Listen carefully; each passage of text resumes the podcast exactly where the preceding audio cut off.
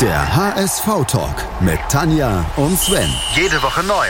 Auf meinsportpodcast.de. Willkommen hier beim HSV Talk auf meinsportpodcast.de. Wir sind mal wieder im HSV-Kalender und zwar mittendrin bei Tür Nummer 5 sind wir angekommen. Aber erstmal müssen wir natürlich Tür Nummer 4 auflösen und das fällt unter Opa erzählt vom Krieg, nämlich Opa ist in diesem Falle mein Kollege Sven. Hallo Sven. Hallo Enkelchen. also, wenn du immer erzählst, äh, dass wir im, mitten im HSV-Kalender sind, dann ist das glatt gelogen, weil da sind nämlich Spieler drin. Wir sitzen davor und öffnen die Tür. Äh, Ja, nun bitte Wir haben mal die Spieler um da etwas aber auch mehr reingepackt. Präzision in der Berichterstattung. gut, erzähl uns doch mal besser, wen wir gestern gesucht haben. Ja, gestern, also wenn ich jetzt den Tipp gebe, den ich mir gestern verkniffen habe, oder wir uns verkniffen haben, dann wisst ihr es wahrscheinlich alle, ist der einzige HSV-Weltmeister. Gefragt ist natürlich nach Job Posipal, der ja 1954 beim Wunder von Bern auf dem Platz stand. Tanja kann sich noch dran erinnern, als wäre es gestern gewesen. Ja, genau. Da, dabei war es vorgestern. Genau. Ja, Aber du warst dabei. Äh, nee, nicht mal ich. Also ich finde es ja gut, dass es manchmal auch Spieler gibt, die äh, weit vor als du. meiner Zeit, selbst vor meiner Zeit gespielt haben. Also es soll sowas gegeben haben beim HSV. Ja, 1887 und ich war nicht dabei. So Wir gehen rein. Nein. Äh, Joposipal, interessante Geschichte eigentlich. Ich habe mich da jetzt äh, bei der Recherche für diese gestrige Tür äh, so ein bisschen mit befasst. Und äh, ja, das ist dieses typische Kriegszeiten-Drama, was damals gegangen ist. Äh, er musste dann um nicht äh, von, bei, bei den Nazis eingezogen zu werden in Rumänien, musste er nach Deutschland, so schwachsinnig wie sich das anhört, hat da dann äh, gearbeitet äh, in irgendeiner Fabrik und konnte nach dem Krieg nicht zurück, weil dann Stalin da die Leute eingesammelt hat und auch irgendwo zwangsverpflichtet hat. Also das sind solche Sachen, wo wir doch irgendwo sehr, sehr froh sein dürfen, dass wir das so direkt nicht erlebt haben im eigenen Leib. Aber irgendwie haben wir auch eine Tendenz dazu, hier Spieler auszusuchen, die komische Dinge mit ihrer äh, Staatsbürgerschaft angestellt haben. Ja, so, so kann man das sehen. Also das, das ist so. Es ist natürlich äh, auch leichter über jemanden, der irgendwo eine interessante Vergangenheit äh, hat, zu berichten, als wenn man da jemand hat, der ja, nur beim HSV war und zwei Trainer hatte. Nee, das kann nicht sein in einem Fußballerleben. Aber naja, Ja, das waren die alten Zeiten beim HSV, die Ja. wir natürlich nicht mehr kennen, aber man ähm, muss auch da noch dazu sagen, dass Joposipal blieb dann ja auch wirklich lange noch beim Ja. HSV und auch eigentlich nach seiner aktiven Zeit hat er noch äh, zum Beispiel den jungen Uwe Seeler äh, dazu gebracht, sich zu verbessern und wirklich zu dem zu werden, der Ja. er dann wurde.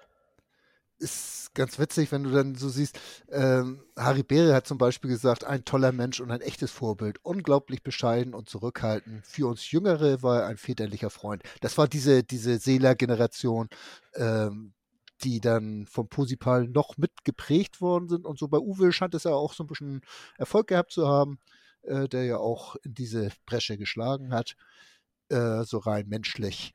Ja. Äh, dann hatten wir noch diesen Tipp mit dem Trainer, der ihn von Arminia Hannover äh, mitgebracht hat. Das war Georg Schnöpfle. 1949. Ja. Hammer. Knöpfle Ja. sagt aber auch tatsächlich nur den Älteren unter unseren Hörern etwas. Ja, ich weiß nicht, ja, ist gut. Äh, auch Knöpfle war vor meiner Zeit, ja, selbstverständlich. ähm, ne, also Klötzer kenne ich noch, also die Zeit, aber Knöpfle war vor meiner Zeit.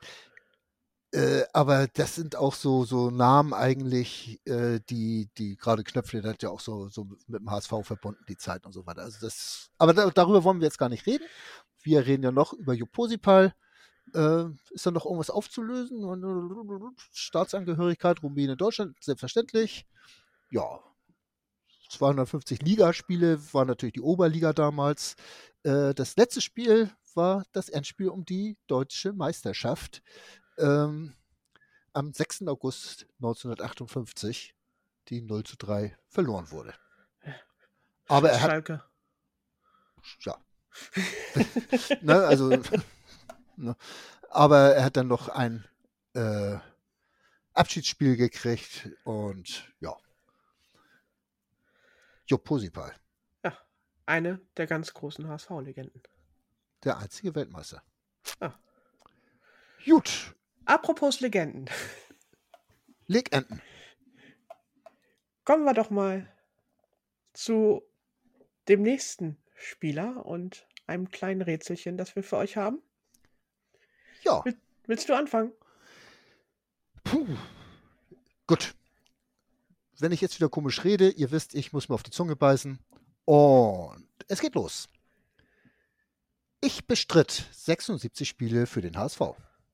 Zum HSV kam ich, als mein bisheriger Ab Arbeitgeber abstieg. Meine erste Saison verbrachte ich allerdings größtenteils auf der Bank. Das änderte sich in der folgenden Saison, wo ich trotz eines etwas durchwachsenen Auftakts Stammspieler war. Beim HSV hatte man aber das Vertrauen in mich verloren und holte einen weiteren Konkurrenten für meine Position. In den kommenden Saisons saß ich deshalb zumeist auf der Bank und kam nur sporadisch zum Einsatz. Im zarten Alter von 36 Jahren verließ ich mit etwas Gerumpel den HSV, spielte aber noch bei weiteren Vereinen, unter anderem in der Bundesliga, bis ich fast 42 war.